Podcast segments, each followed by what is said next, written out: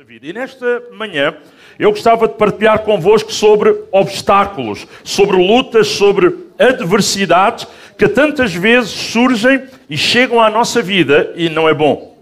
Nós não gostamos disso não é confortável para nós, mas a verdade é que, conforme vamos ver, obstáculos que vêm, Deus quer se manifestar e Deus quer usar os obstáculos para nos ajudar a crescer, a ficarmos mais firmes, a dependermos dEle, porque Deus quer que vivamos em dependência dEle, não na nossa força, não naquilo que já experimentamos, ou na nossa história, ou em religião, mas em relacionamento é essa a vontade de Deus. Então, enquanto os irmãos abrem no Evangelho de Lucas, capítulo 5, Evangelho segundo escreveu São Lucas, capítulo 5, versos 19 até ao verso 26, eu quero aproveitar para lembrar, enquanto estamos a abrir, que os Evangelhos relatam cerca de 35 milagres realizados por Jesus.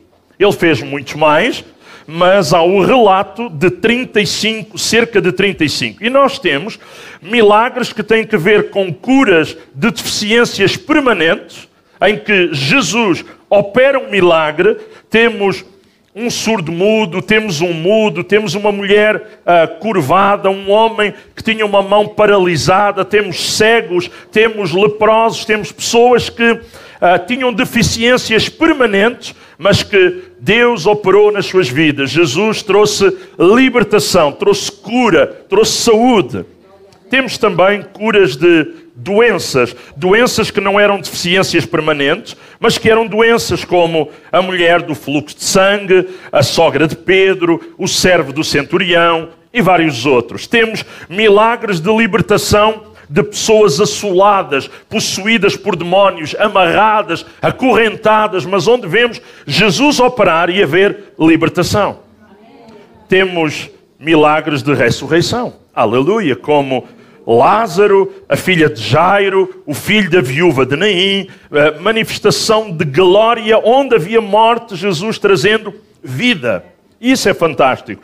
E temos outros milagres, como a moeda na boca do peixe, aquele peixe chamado uma tilápia, que existem muitas no mar da Galileia, uma espécie de peixe que normalmente, para que os filhos, para que os filhotes não entrem na boca, porque eles guardam os filhotes na boca, e para que os filhotes, quando vão crescendo, já não venham para dentro da boca da mãe, a mãe procura no fundo do lago uma peça brilhante, uma pedra brilhante, um bocado de metal, e olha, mal ela sabia, aquela mãe, aquela tilápia que estava a arranjar uma moeda que Pedro ia pescá-la e iria pagar o imposto com ela. Um milagre incrível, não é?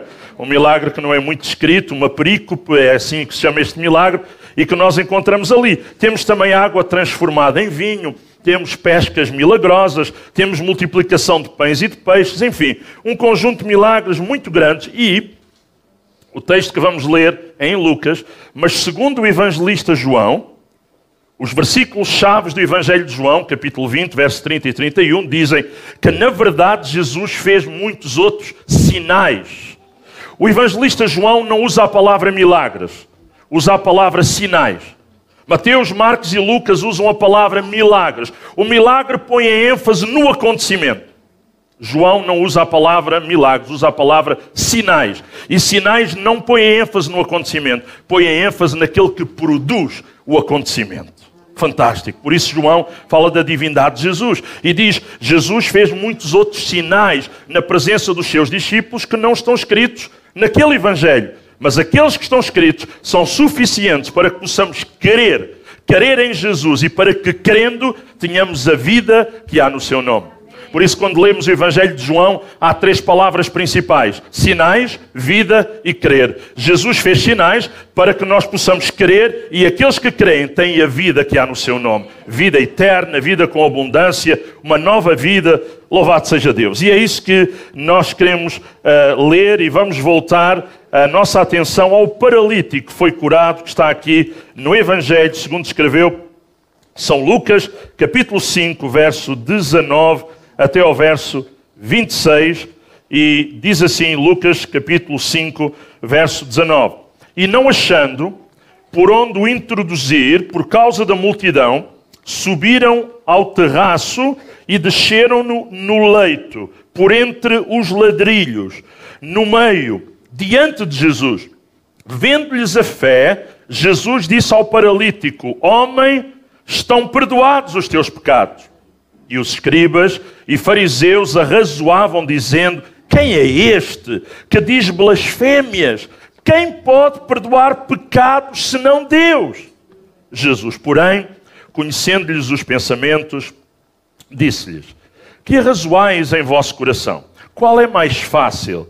Dizer: Estão perdoados os teus pecados ou levanta-te e anda?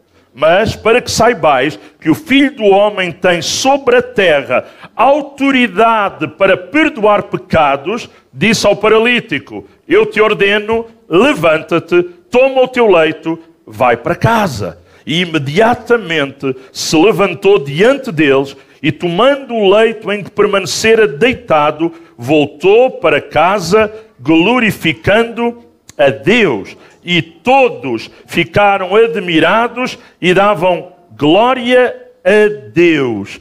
E possuídos de temor, diziam: Hoje vimos prodígios.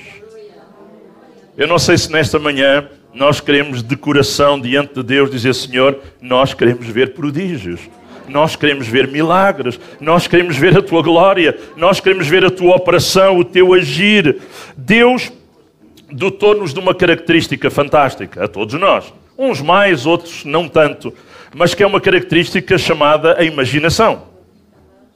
E, e, na imaginação que Ele nos deu, eu acho que nós podemos imaginar um pouco aquele dia. Na base daquilo que a Escritura diz, podermos imaginar talvez alguns pormenores que não sabemos exatamente como, mas tantas vezes imagino acontecimentos que a Bíblia relata e eu fico a pensar como é que terão sido os pormenores, como é que terão sido os detalhes de tudo isto. Quando quatro homens, quatro homens decidem que queriam levar um amigo que eles tinham em comum, queriam levá-lo a Jesus. Era um bom propósito, era uma boa intenção, e eles sabiam o lugar, a igreja, o sítio onde Jesus estava a pregar, e disseram: Vamos levar o nosso amigo oculto hoje. Vamos levá-lo a Jesus, vamos levá-lo à presença daquele que temos ouvido dizer que é poderoso para operar, para fazer milagres, para transformar. Vamos lá. Eles tinham um bom propósito, eles tinham um bom desejo, eles eram amigos, eles organizaram-se e eles queriam o bem do seu amigo que estava numa situação difícil. Então, eles vão, mas ao ir, eles deparam-se com uma grande multidão que estava a atrapalhar o seu propósito. A multidão estava lá, também queria ouvir Jesus. Mas eles, ao chegar e estar ali toda aquela multidão, perceberam que a multidão era um impedimento de eles chegarem com o amigo paralítico a Jesus. E eles tiveram que tomar uma decisão: ou desistir, ou persistir para encontrar um meio, uma maneira, uma passagem, uma forma de resolver aquele primeiro impedimento que surgiu. Isto lembra-nos de nós. Às vezes, nós temos um bom propósito, um bom desejo, mas há coisas que se levantam. O que é que fazemos? Desistimos? Ou oramos para que Deus nos mostre um caminho, uma maneira, uma forma de ultrapassar aquela circunstância? Às vezes temos o bom desejo de vir ao culto, mas de repente surgiu um problema. O que é que fazemos? Desistimos de vir ao culto? Ou vamos investir, ou vamos dizer, Senhor, ajuda-me, eu quero ir, uh, dá-me uma maneira, dá-me um escape. Isto aconteceu quando eles decidiram subir ao terraço. As casas em Israel naquela época do ministério de Jesus, não eram uh, com um telhado, como nós habitualmente vemos as vivendas térreas e, e as casas, mas tinham um terraço e normalmente em cima desse terraço iam-se construindo a casa dos filhos e era algo normal assim, mas também os terraços eram usados para secar uh, cereais e, e outros, fruta e outras coisas. E é interessante, diz que eles decidiram subir lá. Eles levaram o paralítico, mas não tinham levado escada. Mas eles esforçaram-se, eles não deixaram que nada os impedisse de o propósito que estava no coração deles pudesse ser concretizado. E diz que eles ah, abriram uma abertura ali no terraço, ali no chão do terraço. Jesus estava lá embaixo e eles tentaram perceber de que lado é que Jesus estava e vão abrir um buraco, literalmente um buraco naquele terraço, diz do lado em que Jesus estava. E quando finalmente eles conseguem vencer, romper todas aquelas barreiras. A Bíblia diz que Jesus viu a fé deles. Jesus viu a fé deles e Jesus disse ao homem: Levanta-te, toma a tua cama e vai para casa. Vai para casa. Sabe? O que aconteceu depois é simplesmente extraordinário. O verso 12 diz que e ele se levantou imediatamente. Imediatamente. E tomou a cama e foi embora. Na presença de todos. E todos se admiraram e glorificaram a Deus, dizendo: Nunca vimos uma coisa assim. Por outras palavras, as pessoas disseram: De tudo o que já vimos, isto está muito para além de toda a experiência que já temos, no que já vimos Deus fazer e Deus operar, isto, isto é maior do que aquilo que já tínhamos visto. É maior que a nossa experiência. É maior que tudo aquilo que, que já sabemos que era possível ser feito. Interessante. Ah, o homem ouve Jesus dizer: Levanta, toma a cama, vai para casa. E aquele homem, ele obedeceu. A cama que os amigos o levaram era estilo uma padiola em que cada um agarrava numa, numa parte, quatro, um, dois, três, quatro, o homem ali no meio deitado. Mas agora foi ele que levou a cama para casa. Não sei se para lembrança, se para recordação, mas ele agora tinha capacidade. Uh, tantas vezes ele foi levado na cama, mas ele agora levava aquilo que foi a sua amarra durante anos. Ele podia ter vitória e levá-la na mão, levá-la às costas. Não eram as costas dele que estavam amarradas à cama, mas ele agora podia levar a cama nas suas mãos, nas suas costas, e isso é fantástico. Eu desejo fazer três considerações, três reflexões muito breves, três pontos muito breves. Primeiro, obstáculos que na nossa vida e na vida destes homens e na vida de tantos homens e mulheres que a Bíblia nos mostra, obstáculos que têm que ser superados pela determinação. Se nós não formos determinados, não vamos superar esses obstáculos. É preciso determinação, é preciso empenho, é preciso esforço, é preciso não desistir diante da primeira contrariedade. E sabe, os obstáculos, nós já sabemos o fim da história, já lemos, e sabemos que os obstáculos não conseguiram travar aqueles amigos. A multidão, o cansaço, o ter que arranjar maneira de subir ao terraço e subir em quatro amigos normais é fácil, levar um amigo que é paralítico não é fácil, abrir ali o buraco, depois fazê-lo descer, primeiro fizeram-no subir, agora fazê-lo descer, muito trabalho. E sem trabalho, sem determinação, nós não podemos alcançar resultados. Vocês já ouviram falar de estudantes que gostavam de, sem trabalho, eh, ter bons resultados na escola? Não é possível. Não funciona dessa forma. Os obstáculos não os obrigaram a voltar para casa com o seu amigo paralítico. Os obstáculos foram alguma coisa que ainda uh, os levou a empenharem-se mais, porque eles eram determinados. Dentro. Não é para o vizinho que está ao lado, mas para nós, eu preciso ser determinado. Ou dizer, Senhor, ajuda-me a ser uma pessoa determinada para os propósitos espirituais, para aquilo que é a tua vontade, o teu querer. É interessante, os obstáculos não enfraquecem as pernas, disse um dia um, um, um poeta. Os obstáculos enfraquecem a fé. Nós dizemos, ah, os obstáculos enfraquecem as pernas, trazem-nos cansaço físico. Mas o que este poeta queria dizer? Não, os obstáculos procuram enfraquecer a fé das pessoas. Mas nós precisamos lembrar-nos que diante dos obstáculos a nossa fé pode sair fortalecida, corroborada, se nós formos pessoas determinadas, persistentes. E é verdade, eles tiveram que ter grande de determinação, grande entusiasmo, mesmo diante do obstáculo que eles estavam a enfrentar. Primeiro foi a multidão, depois foi subir, depois foi os ladrilhos, tanta coisa, mas eles não permitiram que os obstáculos matassem a sua fé. O inimigo das, das, nossas almas quer matar a nossa fé, quer trazer obstáculos, quer trazer distrações, quer trazer circunstâncias para distrair, matar, adormecer a nossa fé. Mas eles foram pessoas determinadas. Pense por um momento. Sempre que nós queremos chegar a Jesus, há obstáculos que surgem. Com vocês não é assim? É, é normal. Sempre encontramos obstáculos. Sempre, sempre, sempre. Você lembra de Zaqueu? Uh, diz a Escritura: Eis que havia ali um homem chamado Zaqueu, e este era um chefe dos publicanos e era rico, e procurava ver quem era Jesus. Ele pelo menos queria ver. Enquanto estes homens, estes amigos do paralítico, era mais do que ver, eles queriam levar o amigo a Jesus, eles queriam que Jesus pudesse operar na vida do seu amigo. Zaqueu apenas queria ver, ainda estava num processo inicial. Ele queria ver, ele tinha ouvido falar de Jesus, mas até para ver surgiram-lhe alguns obstáculos. Ele não podia ver por causa da multidão. Olha, aqui temos um obstáculo comum: a multidão, a multidão. Mas ele tinha um outro problema, um outro handicap.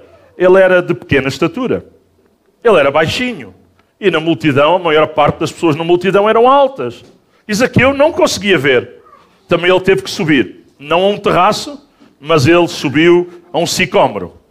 A, um, a uma, uma árvore brava, mas que ele decidiu subir lá. Quem visita ainda hoje a cidade de Jericó Logo na entrada da cidade está lá um sicômoro muito velho e os guias turísticos lembram, possivelmente não foi aquele, mas é apenas para lembrar que há muitos anos atrás houve um homem que teve a coragem de subir, trepar a um sicômoro porque ele queria ver Jesus. E ele conseguiu ou não conseguiu ver Jesus? Conseguiu.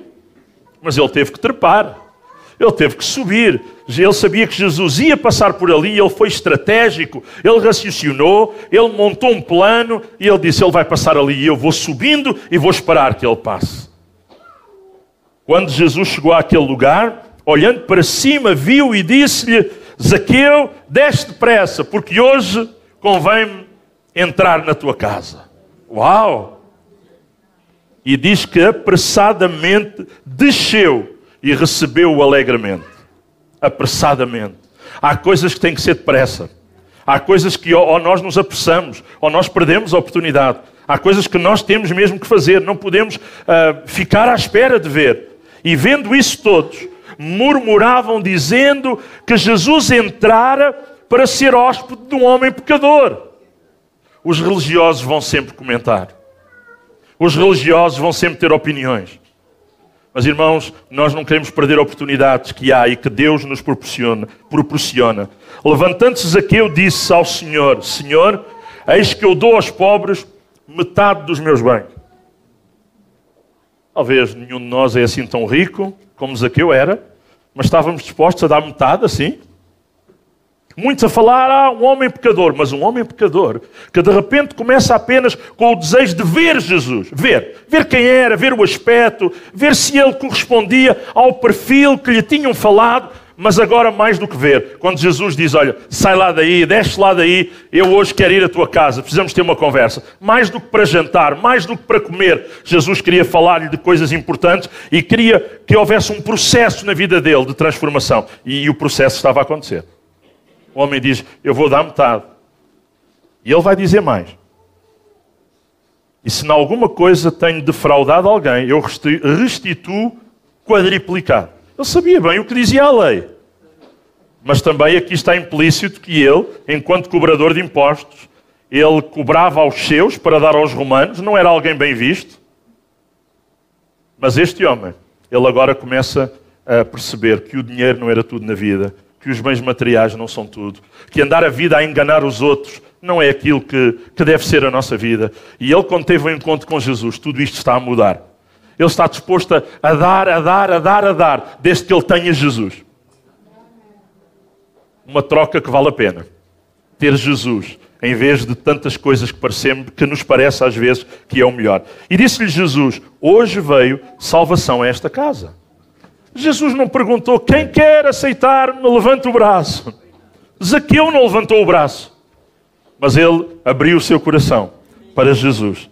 Hoje veio salvação a, tua, a, esta casa, pois também este é filho de Abraão, porque o filho do homem veio buscar e salvar o que se havia perdido. Você lembra-se da mulher do fluxo de sangue que citámos há pouco? Ela quer ir a Jesus, mas há obstáculos. Ela foi curada, nós sabemos o fim da história, isso é fantástico. Mas para chegar ao fim bonito da história, a um, a um final feliz, Ela teve que ultrapassar obstáculos. A Bíblia diz certa mulher que havia 12 anos vinha sofrendo de uma hemorragia que ninguém tinha podido curar. E a Escritura vai mais longe. Com certeza, esta homem, esta mulher, devia ter anemia, devia ter. A mulher não podia sair de casa, segundo a lei. Segundo a lei, ela, era considerada imunda. Imunda. Vivia com a dor, vivia com o problema, vivia com a situação e ainda por cima com o ónus de ser considerada imunda aos olhos da sociedade, porque tinha um fluxo permanente de sangue. Ela não podia tocar em pessoas, pessoas não podiam tocar nela. Aquilo que nós gostamos de fazer, de saudar, de cumprimentar, ela não podia fazer e diz que gastara com os médicos todos os seus haveres. Tudo o que ela tinha, não sei se muito ou pouco, Agora não tinha. Continuava com a doença e ficou sem as suas posses. E os médicos não puderam fazer nada. Estava numa situação de desespero. E, e, e a Bíblia diz que ela veio por trás, por trás, no meio da multidão, e muitos pensam que ela terá ido a rastejar. Não sei. Porque eu sei que ela tocou na parte mais baixa do, do vestido de Jesus. Quando falamos de vestido, não estamos a falar de roupa, estamos a falar do talite, do manto de oração. E, e, muitos acreditavam em Israel que quem tocasse no manto de oração de um grande mestre podia ser curado se tivesse fé. E aquela mulher, ela tocou no talito longo do manto de oração de Jesus, que tem umas franjas, nos Tzetzé, é o nome das franjas. Ela tocou ali. A parte que talvez achamos que não seria tão interessante. E ela foi curada instantaneamente. Ela não pediu nada a Jesus. Jesus não lhe tinha dirigido nenhuma palavra. Ela apenas em fé reconheceu que ele era não apenas um grande mestre, mas o mestre. Ela vai e toca-lhe e diz que logo se lhe estancou a hemorragia. Tantos médicos, tantos pensos, tantos curativos, tanto dinheiro gasto, tanto, tantos dias que passaram, tantas semanas, tantos meses, tantos anos e nada. A hemorragia, a hemorragia continuava. Naquele momento, ela toca e a hemorragia seca. De um momento para o outro.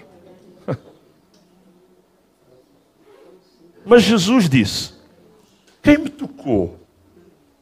E como se todos negassem, ou seja, todos disseram: Eu não, eu também não. Não, eu não sei se empecei, mas acho que não. Todos a negar. Pedro, com os seus companheiros, disse: Mestre, toda a gente está a tocar. Tu perguntas quem é que me tocou, a resposta é todos. Estás no meio da multidão, todos te apertam, todos te impeçam, todos te dão um toque. E tu dizes quem é que me tocou? Que pergunta tola quando está no meio de uma multidão. Contudo, Jesus insistiu. E Jesus disse: Alguém me tocou. E ele agora vai dizer uma coisa nova. Porque eu senti que de mim saiu virtude. De mim saiu poder. Poder para secar a hemorragia daquela mulher. E olha, diz o texto bíblico: vendo a mulher que não podia ocultar-se, aproximou-se trêmula. Agora ela já não tinha hemorragia, mas estava com tremores. Tremores de medo. Tudo aquilo era muito novo para ela, ela agiu em fé, ela agora estava curada, mas eh, de repente há uma pergunta destas e ela se calhar ficou a pensar, se calhar era proibido, eu não podia tocar. E não, e não. Ela podia ser apedrejada naquele momento, porque saiu de casa e não podia sair, era imunda, não podia tocar em pessoas, passou no meio de uma multidão, ainda por cima tocou num grande mestre. Mas aquela mulher estava desesperada. Ela pensou: olha, se eu tiver que morrer, eu morro, mas é a minha última esperança, é a minha última oportunidade. E tantas vezes é isso que Jesus é para tantas pessoas. Que já bateram às portas todas, já tentaram em tudo, e numa atitude de desespero, vão a Jesus. Olha, Ele está pronto a socorrer os desesperados, aqueles que vão em fé, aqueles que vão em desespero, aqueles que já bateram às portas todas e vão desenganados e dizem: Olha, eu durante alguns anos trabalhei com Desafio Jovem, eh, em Café Convívio, e lembro-me de alguém um rapaz que chegou ali, andava nas drogas já há tantos anos, e ele disse: Epá, eu só venho cá porque sou obrigado, porque o meu pai e a minha mãe metem-me fora de casa se eu não vier aqui. Eu não acredito em nada disto, mas sou obrigado a vir cá. Eu disse: Ainda bem, bem-vindo, é destes que eu gosto. E sabe, tive o prazer de o levar a Lorel e ver a maneira como Deus transformou a vida dele e ainda hoje o Carlos Pio está liberto das drogas, tem uma família, tem filhos. Deus mudou a vida dele. Às vezes as pessoas vêm sem acreditar, às vezes vêm porque são obrigados, às vezes vêm porque as circunstâncias os empurram ou em desespero. Mas o mais importante é vir a Jesus. Olha, e esta mulher disse a Jesus, contou tudo. E Jesus disse-lhe: Filha, a tua fé te salvou. Vai em paz. Jesus não disse a tua fé te curou, também é verdade que sim, mas o mais importante não é a cura física, é a salvação da alma. E Jesus, Jesus enfatiza isto. Olha, quando Jesus chegou à casa do chefe da sinagoga, porque ele ia para lá, e esta mulher é que se meteu no caminho com um problema. Havia uma menina de 12 anos, o chefe da sinagoga vai ter com Jesus, Jesus está a caminho da casa do chefe da sinagoga, e agora uma mulher que também há 12 anos sofria de um problema atrapalha ali o processo. Mas repare, Jesus ia para ajudar um caso, outro surge no meio e ele não diz: Olha, desculpa, eu não tenho horário marcado contigo, hoje não posso, já tenho um compromisso. Ele está disponível para ajudar todos aqueles que ao longo do caminho, ao longo dos processos, em vários momentos, têm necessidade. E é interessante. Mas enquanto Jesus está agora para voltar e para ir à casa do chefe, sabe o que é que acontece? Chega alguém da casa do chefe e diz: Não incomodes mais o mestre. A menina já não está doente, já esteve e já morreu. Já não vale a pena. E quantas vezes há obstáculos que são tão fortes que nós achamos isto é grande demais, não vale a pena. Jesus disse: A menina não está morta, mas dorme. Sabe o que é que fizeram de Jesus outra vez? Riram-se dele. Este deve estar. Não é normal dizer isto. Mas ele entrou, tomou a mão da menina e a menina levantou-se. Foi ressuscitada. Diante dos obstáculos, nós precisamos continuar ainda a ter fé e confiança em Deus. Diante dos obstáculos, nós precisamos continuar a estar determinados. Aqueles amigos queriam levar o amigo a Jesus e levaram. Apesar dos obstáculos, isto aconteceu. E às vezes os obstáculos, se não forem superados, vão nos impedir não apenas de chegar a Jesus, mas de ver a sua glória, de ver o seu poder, de experimentar uh, o toque dele na sua mão. Por isso, aquilo que temos que dizer, eu tenho que dizer a mim e temos que dizer cada um a si próprios. Não nos podemos deter diante dos obstáculos. Precisamos ser determinados e precisamos avançar. Sabe, algumas pessoas teorizam, são muito teóricas e dizem: Ah, se você encontrar obstáculos é porque não é a vontade de Deus. Isso é parvoíce completamente. Significa que, sabe, nesse caso paralítico, levado por quatro amigos, Jesus não iria curar. Porque surgiram obstáculos, é porque não era da vontade de Deus curar. Claro que é da vontade de Deus. Claro que os obstáculos, quando vêm, é um teste à nossa fé. É um teste à nossa determinação. Se apenas dizemos ou se realmente queremos. Muitos ao longo da peregrinação no deserto disseram: Nós queremos, nós vamos ser fiéis, nós estamos lá. Mas no momento em que era preciso ser fiel e provar alguma coisa, eles não fizeram isso.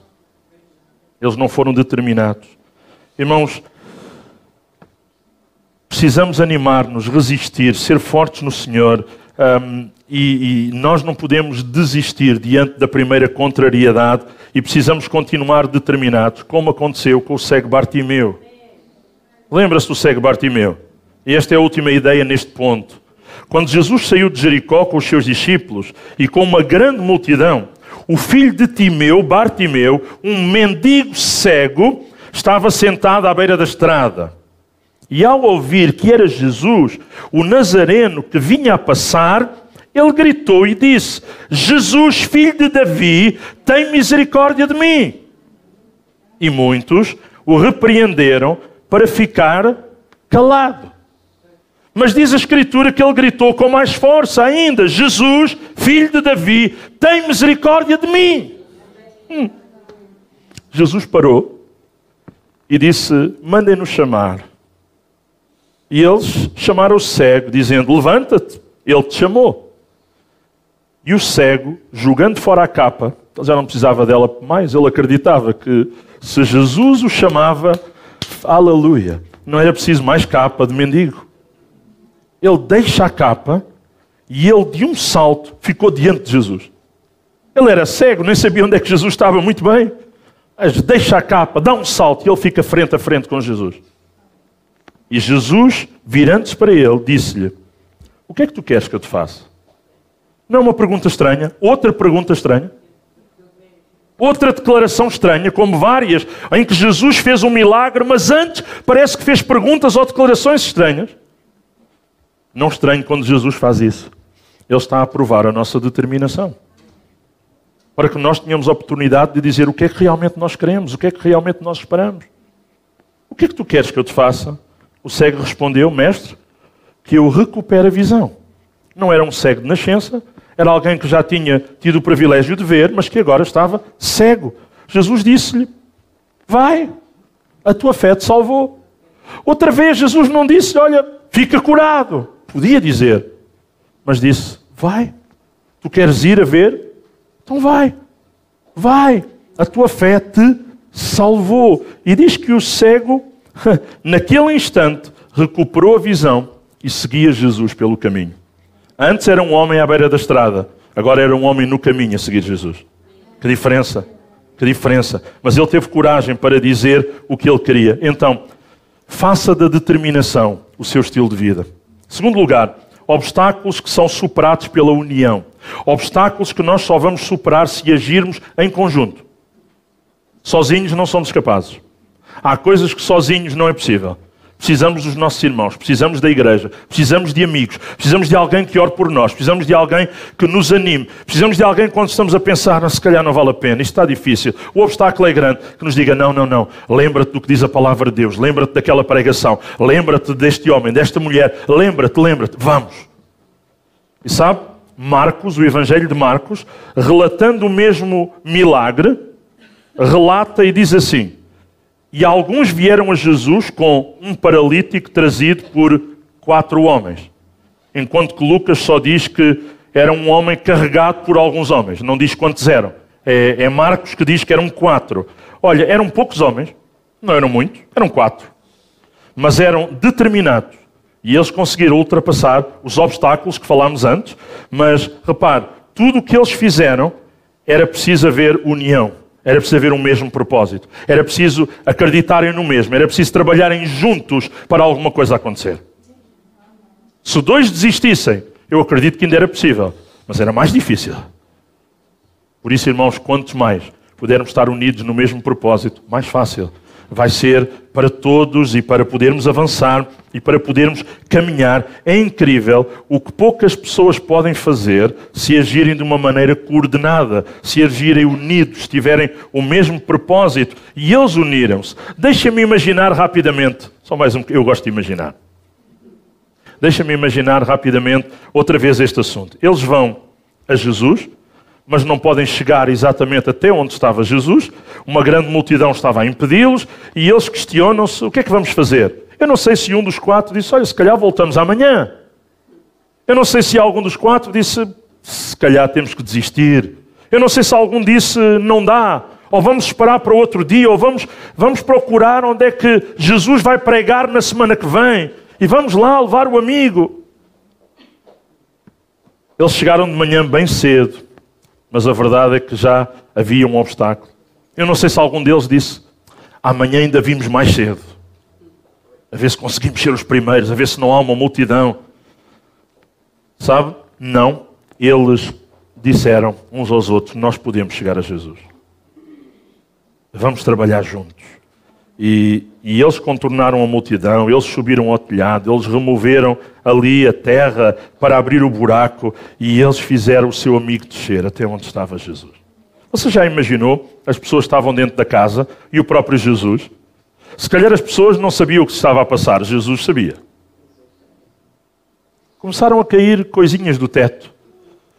E caindo mais e mais, diz que era de frente onde estava Jesus, portanto Jesus estava mesmo ali. E os religiosos ali estavam também, a ver tudo aquilo que estava a acontecer. Irmãos, estamos sozinhos, pensamos. Somos poucos, é outra coisa que às vezes pensamos. Mas nós vamos conseguir se estivermos unidos num propósito. Uh, poucos contra uma multidão, poucos contra o improvável, poucos contra as dificuldades, mas eles estavam unidos num propósito. E a prova é que poucos podem vencer contrariedades muito grandes se o propósito for esse. Às vezes nós pensamos que só há força na muita quantidade. Mas há mais força na união do que na muita quantidade. Lembra-se quando Deus diz a Josué e, e o chama para que ele possa vencer os inimigos e derrotar aquela cidade? O inimigo era grande, o inimigo era maior, o inimigo era mais forte. Você lembra-se com Gedeão também? Quando ele tinha um número tão grande e Deus diz: hum, são muitos, o inimigo são mais, mas mesmo assim, Gedeão, são muitos os que estão contigo. Eles vão achar que foi pela sua força, foi pela sua esperteza, foi pela sua estratégia. Eu não quero, disse Deus, eu não quero que seja assim.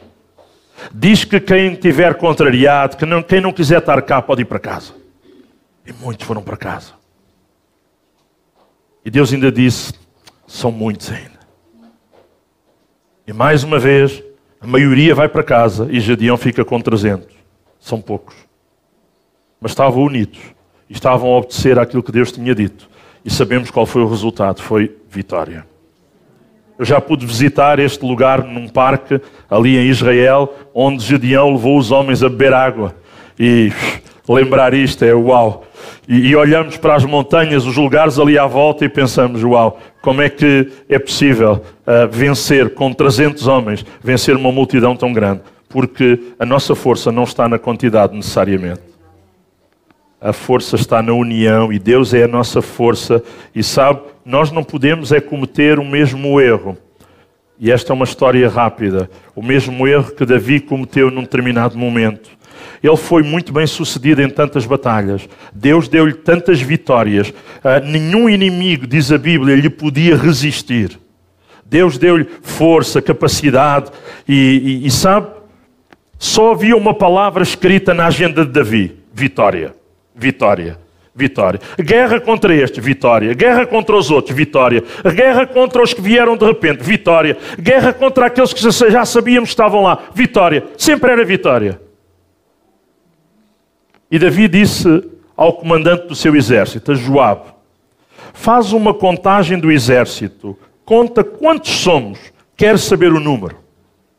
E Joabe, lambendo um bocadinho as botas do rei, disse: O Senhor vosso Deus torna o povo cem vezes mais numeroso do que é, e deixa aos olhos do rei meu senhor poder ver isso. Mas porque é que o meu senhor, o rei, tem prazer em fazer isso, em contar o povo? Sabe, apesar de ser para parecer bem ao rei, ficar nas graças do rei, Joabe disse uma coisa que era verdade. Era verdade. Joabe disse: O Senhor vosso Deus torna o povo cem vezes mais numeroso que é quando luta contra os inimigos. Uau! Joabe tinha contado pelos dedos da mão que a vitória do exército não era devido ao número, nem era devido à preparação dos soldados, mas era devido à ajuda de Deus, à intervenção de Deus, à força de Deus que estava com eles. E sabe, depois que Davi fez o censo e contou o povo, o exército, um, a Bíblia diz que ele sentiu um remorso no coração e a história diz que ele não devia ter feito isso e ele fez isso para perceber se tinha força ou não. E nós não temos que ver se temos força, é se continuamos com o Senhor que é a nossa força. Esse é que é o assunto. E porque ele fez alguma coisa que Deus lhe tinha dito que não era para fazer assim, diz que morreram dentro do povo com uma praga 70 mil pessoas. 70 mil pessoas. Não é uma história bonita esta. Pensa, na primeira batalha que Israel enfrentou um inimigo chamado os Amalequitas, nós temos Moisés como personagem principal daquela história. E Moisés decidiu enfrentar os Amalequitas em batalha, e Moisés disse a Josué: Escolhe alguns homens para nós e luta contra Amaleque, e amanhã eu vou estar no cimo do monte com a vara de Deus na minha mão. E Josué fez isso, fez o que Moisés lhe dissera, e ele vai a lutar contra Amaleque, e Moisés, Arão e Ur sobem ao monte. E quando Moisés levanta as mãos e levanta a vara de Deus na sua mão, Israel está a ganhar a batalha. Mas quando Moisés, que já estava velhote e cansado, não tinha força para estar muito tempo, com os braços no ar, e ele baixa para descansar, o inimigo começa a prevalecer sobre Israel e Amaleque prevalecia, mas as mãos de Moisés, diz a Bíblia, eram pesadas. Então diz que eles tomaram uma pedra, um banco, uma cadeirinha de pedra, e sentaram Moisés ali, e diz que de um lado Arão, do outro lado Ur, seguraram as mãos de Moisés. Enquanto cá no vale Josué lutava com as mãos, aqui Moisés levantava as mãos, e agora havia dois homens que ajudavam a segurar as mãos. Todos estavam a fazer alguma coisa, nem todos podem fazer o mesmo, mas todos nós podemos cooperar. É preciso estarmos juntos, unidos, haver um propósito comum para que a vitória de Deus possa acontecer. E diz a Bíblia que Josué derrotou Amaleque. E, e é interessante, uh, Moisés uh, ouve Deus dizer-lhe uma coisa que não sei se os irmãos se recordam disto. Deus fala com Moisés e disse: Olha, Moisés, vais fazer assim: escreve esse acontecimento num livro para que te possas recordar dele.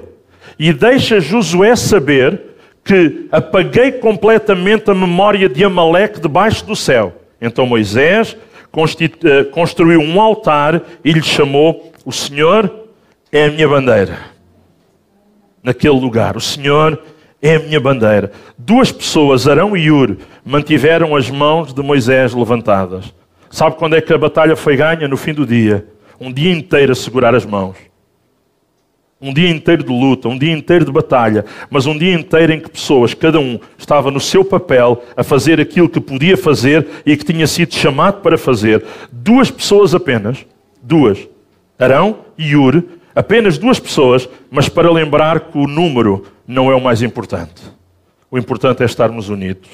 Sejamos muitos, sejamos poucos. Claro que o Senhor deseja que a reunião que fazemos para o louvar seja com o maior número possível. Mas Ele diz: onde estiverem reunidos em meu nome, dois ou três, porque um não é uma reunião, um é sozinho. Dois é o número mínimo para uma reunião. Se houver um número mínimo ou, ou, ou um número mínimo mais um, já está, eu estou aí.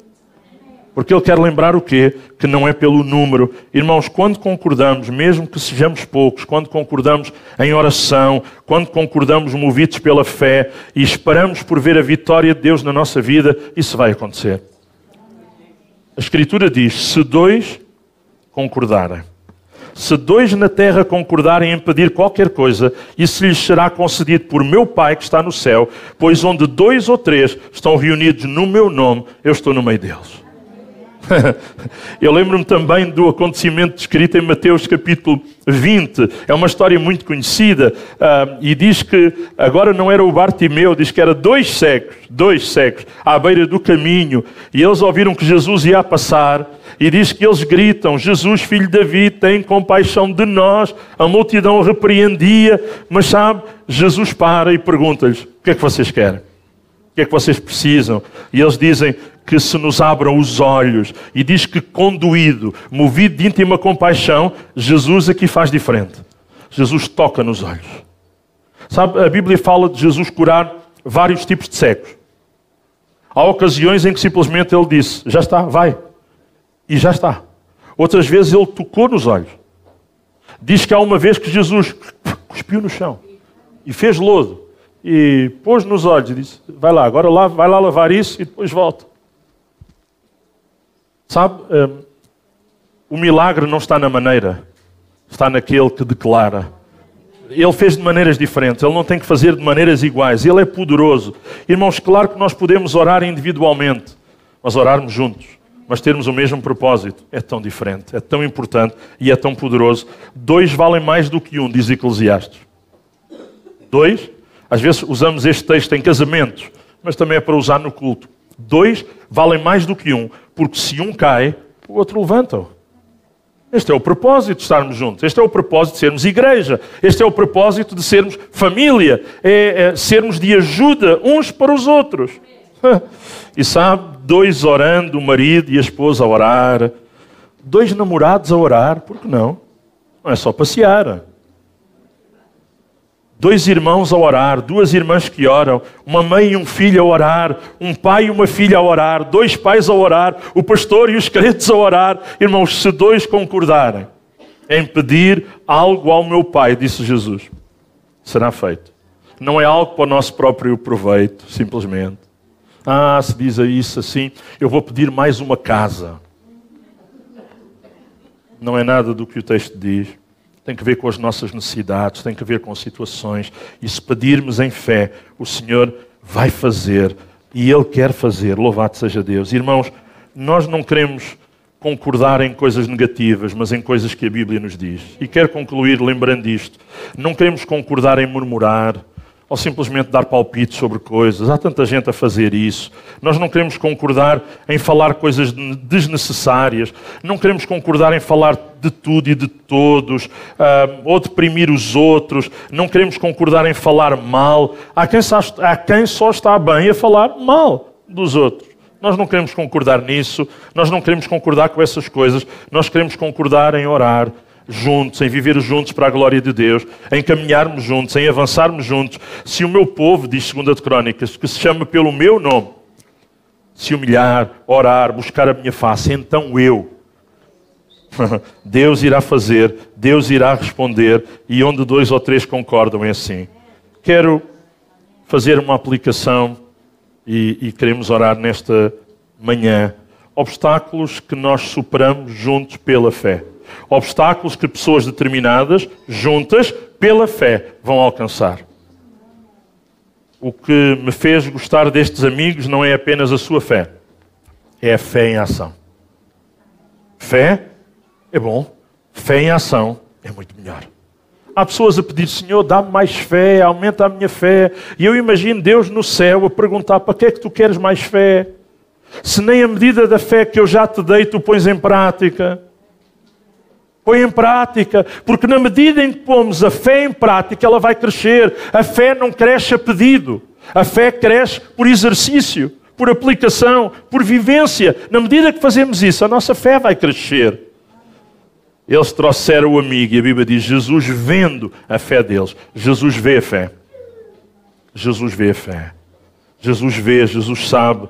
Uh, é tão interessante vendo a fé deles e tantos textos diz que Jesus viu a fé. Olha, Jesus não viu o esforço, Jesus viu a fé. Eles esforçaram-se, esforçaram. Mas o mais importante que Jesus quer ver nem é tanto o esforço, é a fé do nosso coração. Porque se eu tenho fé, eu vou me esforçar e nem vou pensar nisso.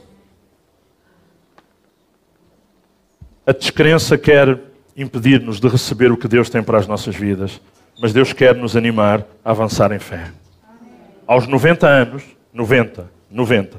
Aos 90 anos, Sara comprou roupas de bebê. Noé construiu uma arca quando nunca tinha chovido até aquele dia. Diz que era um vapor que saía da terra, regava as plantas. Mas Deus diz a Noé que vai chover e Noé prega as pessoas: olha, vai chover, vai vir um dilúvio. Mas tu és, és doidinho da cabeça, nunca choveu, nem sabemos o que é isso. Ele constrói a arca quando nunca tinha chovido. Moisés pediu a Faraó a libertação do povo de Israel, quando eles eram escravos no Egito. Que loucura! Uma vez Faraó ia deixar, Deus fez com que ele deixasse. Josué comandou o exército de Israel a rodear as muralhas de Jericó sete dias. Para quê? Porquê sete dias? Porquê rodear as muralhas? Porque Deus disse. Em fé, em obediência, Josué fez isso. Davi enfrentou o gigante Golias com uma funda e uma pedra o gigante cometeu um erro muito grande. Quando Davi tem lá o cajado e apanha as pedras, o gigante diz: Eu sou algum cão para tu vires a mim com pedras? Foi o erro dele. Sabe porquê? Porque Davi lembrou-se, com a ajuda de Deus, ele já tinha morto um urso, já tinha morto um leão.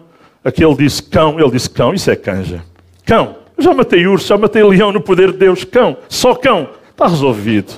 Ele foi na força de Deus. Não, não, não, é, não é funda, não é pedra, mas ele foi. Maria disse a José: Estou à espera de um filho, mas não é teu. José foi um homem de fé, aceitando que foi o Espírito Santo. No início ele estava confuso, mas ele ouviu o que Deus lhe disse e confiou. Os magos seguiram uma estrela durante milhares de quilómetros e seguiram-na e, e eles viram quem eles queriam ver. Pedro caminhou sobre as águas numa noite de tempestade.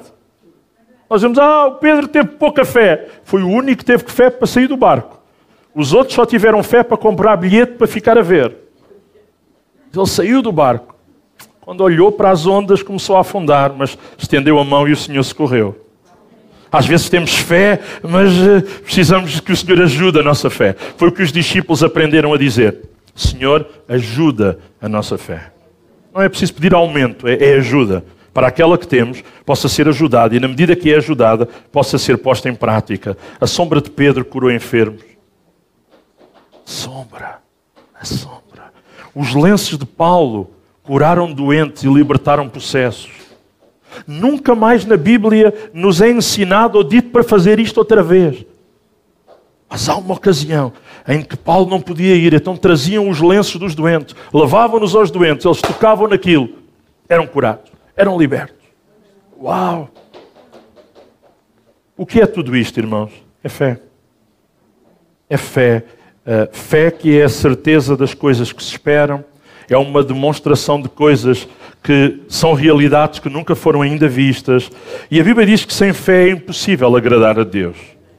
Porque é necessário que aquele que se aproxima de Deus creia que Ele existe e que recompensa aqueles que o buscam. Eu não sei se nesta manhã acreditamos que Deus irá trazer recompensa a todos aqueles que o viemos buscar, que viemos à Sua presença. Foi o que aconteceu, irmãos, com tantas personagens, com tantos casos que nós temos ouvido e que nós temos lido também. Enquanto o nosso grupo Louvor sobe, por favor, você tem que decidir, e eu também, o que é que nós vamos fazer diante dos obstáculos. É uma decisão que temos de tomar. Os obstáculos estão lá, os obstáculos vão continuar lá muitas vezes. Às vezes não são os obstáculos que mudam, somos nós, quando vamos à presença de Deus, saímos mudados. O obstáculo, às vezes, o problema, às vezes, tem o mesmo tamanho. Mas nós saímos agigantados da presença de Deus, saímos fortalecidos, saímos animados, saímos robustecidos. Irmãos, basicamente, cada um de nós terá que seguir um destes dois caminhos. Ou desistimos, ou permanecemos e prevalecemos com a ajuda de Deus. Ah, como conclusão, eu não sei como é que nós queremos sair deste culto. Está quase na hora em que vamos sair. Queremos sair esmagados pelos nossos obstáculos, pelos nossos problemas? Ou será que acreditamos que podemos superar pela fé esses obstáculos? Você quer ir para casa com os mesmos problemas, com os mesmos obstáculos, ou quer ir para casa com fé no seu coração? Porque a fé vê o invisível. A fé acredita o incrível. A fé obtém aquilo que é impossível. Há coisas que você não pode comprar com dinheiro.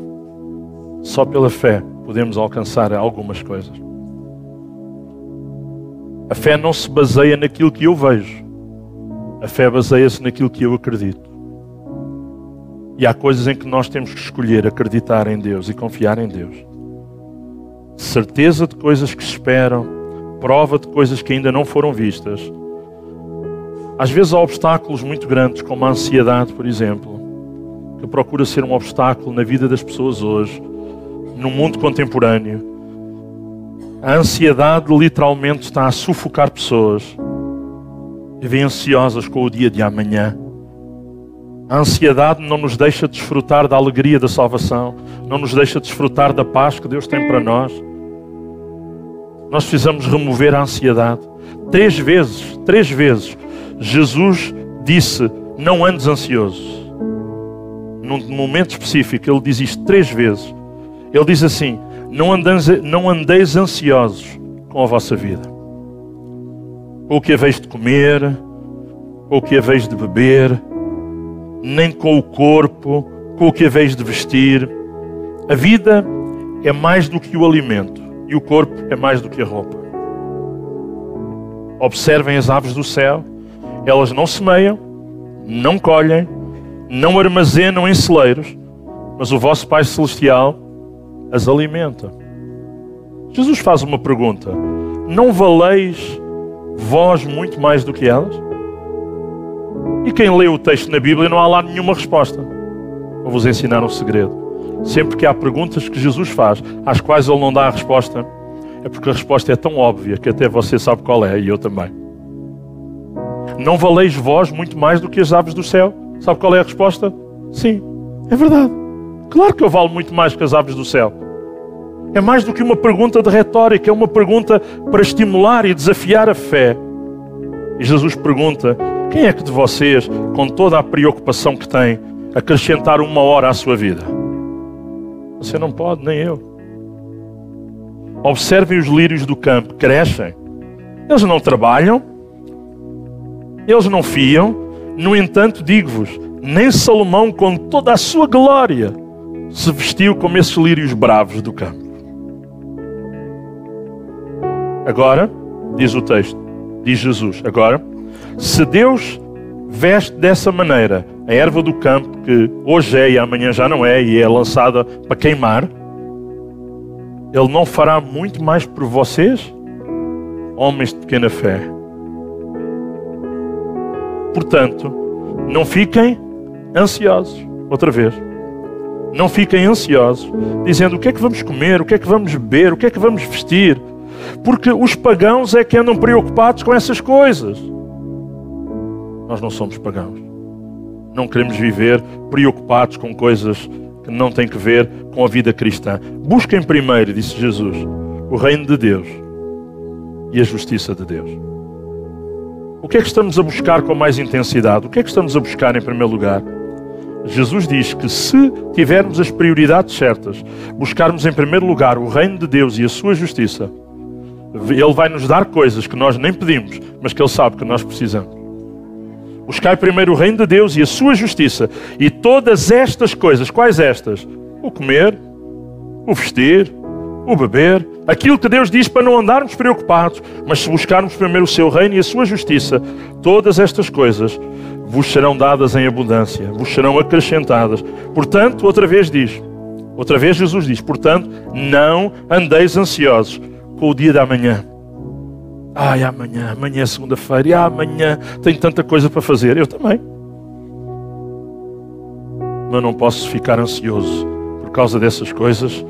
A palavra de Deus diz que o amanhã se preocupará consigo mesmo, basta a cada dia o seu mal. Por outras palavras, o que a palavra nos quer ensinar é que vamos confiar em Deus em cada dia. Amanhã você vai levantar-se, vai fazer a sua higiene e depois, com os dentinhos lavados, vem falar com Deus, que é por causa do mau hálito. E diz: Senhor, eu entrego este dia nas tuas mãos. Eu não sei o que me vai acontecer, eu não sei as escolhas que eu vou ter que fazer, as decisões que eu vou ter que tomar, eu não sei as más notícias que vão chegar à minha vida, eu não sei. Mas eu quero entregar este dia e a minha vida outra vez nas tuas mãos. Toma conta, ajuda-me, dá-me vitória, ajuda-me a ter sabedoria para decidir da forma certa. Irmãos, nós não podemos deixar a nossa fé morrer. Deixe-me fazer a conclusão com um versículo que é muito pouco conhecido, mas que é tremendo. Quando eu o li, eu disse: Uau, já li tantas vezes a Bíblia e este versículo, mas nunca tinha sido tão abençoado por ele. Oh, se as minhas palavras fossem escritas, se elas fossem impressas num livro, se com um formão de ferro e com chumbo fossem esculpidas numa pedra para sempre, mas eu sei que o meu Redentor vive e que por fim ele se levantará sobre a terra. E quando, depois, depois da minha pele e este corpo for destruído, sem a minha carne, eu verei a Deus e verei o seu favor para comigo. Os meus olhos o contemplarão, não os de outra pessoa. O meu coração é consumido por este desejo. Qual desejo? O desejo, a lembrança, a certeza. Eu sei que o meu Redentor vive. Aconteceram coisas más a este homem? Muito difíceis. Lembramos que este homem era um dos homens mais ricos. Tinha tudo o que precisava e ainda lhe sobrava muito. Deus permitiu que ele fosse provado. Deus disse ao inimigo: Tu viste o meu servo Lembra-se do nome dele? Jó, viste?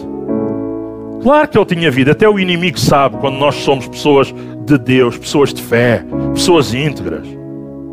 Deus perguntou-lhe: Tu viste o meu servo? Jó? Um homem íntegro, reto, temente a Deus, que se desvia do mal. Sabe o que é que o diabo disse? Assim é fácil. O diabo não disse como eu vou dizer, mas é quase como se o diabo tivesse dito: assim até eu era crente. Tu dás-lhe tudo, abençoas a vida dele, fazes milagres na vida dele, tudo onde ele põe as mãos corre bem. O diabo disse: Deixa-me lá tocar nele e tu vais ver. Se tu me deixares tocar nele, na saúde dele, vais ver como ele diz: Eu não quer saber de Deus para nada. E Deus disse: Ok, toca lá. Não lhe tiras a vida. Podes lhe trazer as doenças todas que existirem no mundo, mas ele não vai morrer de nenhuma delas. Traz. Sabe o que é que o diabo fez? Satanás fez, sem perder tempo. Ele abateu sobre este homem todo tipo de problemas, de lutas, dificuldades. Olha, ele, ele recebeu notícias mas aconteceram-lhe coisas a ele mas tudo, tudo foi mal. E a mulher dele diz: Não sei se assim vale a pena. Se calhar domingo já não vamos ao culto, se é para viver assim. A mulher disse: Homem, amaldiçoa a Deus e morre. Quero morrer. Assim não. Viver assim é melhor morrer do que viver assim. Mas este homem disse: Não. não. Como fala uma pessoa que ficou louca, é assim que tu estás a falar. Então recebemos o bem de Deus e não estamos dispostos a receber o mal. Quem é que está disposto a receber o bem? Todos vão levantar o braço. Quem é que quer receber coisas más? Ninguém, ninguém se candidata, ninguém se inscreve. Mas este homem disse: Ok, eu entendo que às vezes Deus pode permitir coisas que não são boas. Mas eu sei que o meu Redentor vive, é o que ele diz. E ele diz: ó, Eu queria escrever isto assim de uma maneira que nada pudesse apagar, que ficasse para todas as pessoas, para toda a gente. Este homem está a dizer: Eu queria escrever isto de maneira que os crentes, no dia 2 de outubro de 2022, na Assembleia de Deus na Pontinha, na IPT, pudessem ouvir mais uma vez que o Redentor, o meu Redentor, vive. Vive, está vivo. Não lhe passa desapercebido. Não, não é o acaso. Existe algo demasiado difícil para o eterno? Pergunta a palavra de Deus. Eu não sei qual é a situação mais difícil ou as situações mais difíceis pelas quais cada um daqueles que estão aqui está a passar. Mas às vezes há situações difíceis. Ainda estou a conhecer, alguns irmãos têm partilhado um bocadinho da sua vida conosco, têm contado algumas situações sobre a sua saúde, sobre a família, e há coisas difíceis.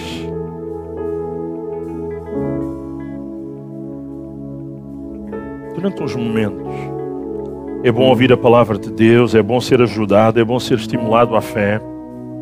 Mas durante uns momentos eu queria animar cada um de nós a colocarmos diante de Deus aquilo que Deus falou connosco, a reagirmos à palavra de Deus, a dizermos: Senhor, eu quero ser determinado, Senhor, eu quero ajudar outros e estar unido com outros para que outros estejam unidos comigo, eu quero agir em fé. Eu sei que tu és poderoso, eu sei que tu és capaz. Aquilo que podemos dizer nesta manhã é que Deus é Deus de milagres. Deus é Deus poderoso para operar e fazer muito mais além do que aquilo que nós podemos imaginar. Ou sentados, ou de pé, enquanto nosso grupo Louvor nos vai dirigindo num cântico. Eu quero aproveitar, enquanto o cântico vai ser cantado, para deixar alguns desafios, alguns convites da parte de Deus para nós. Acredito que Deus quer ainda, ao terminarmos nesta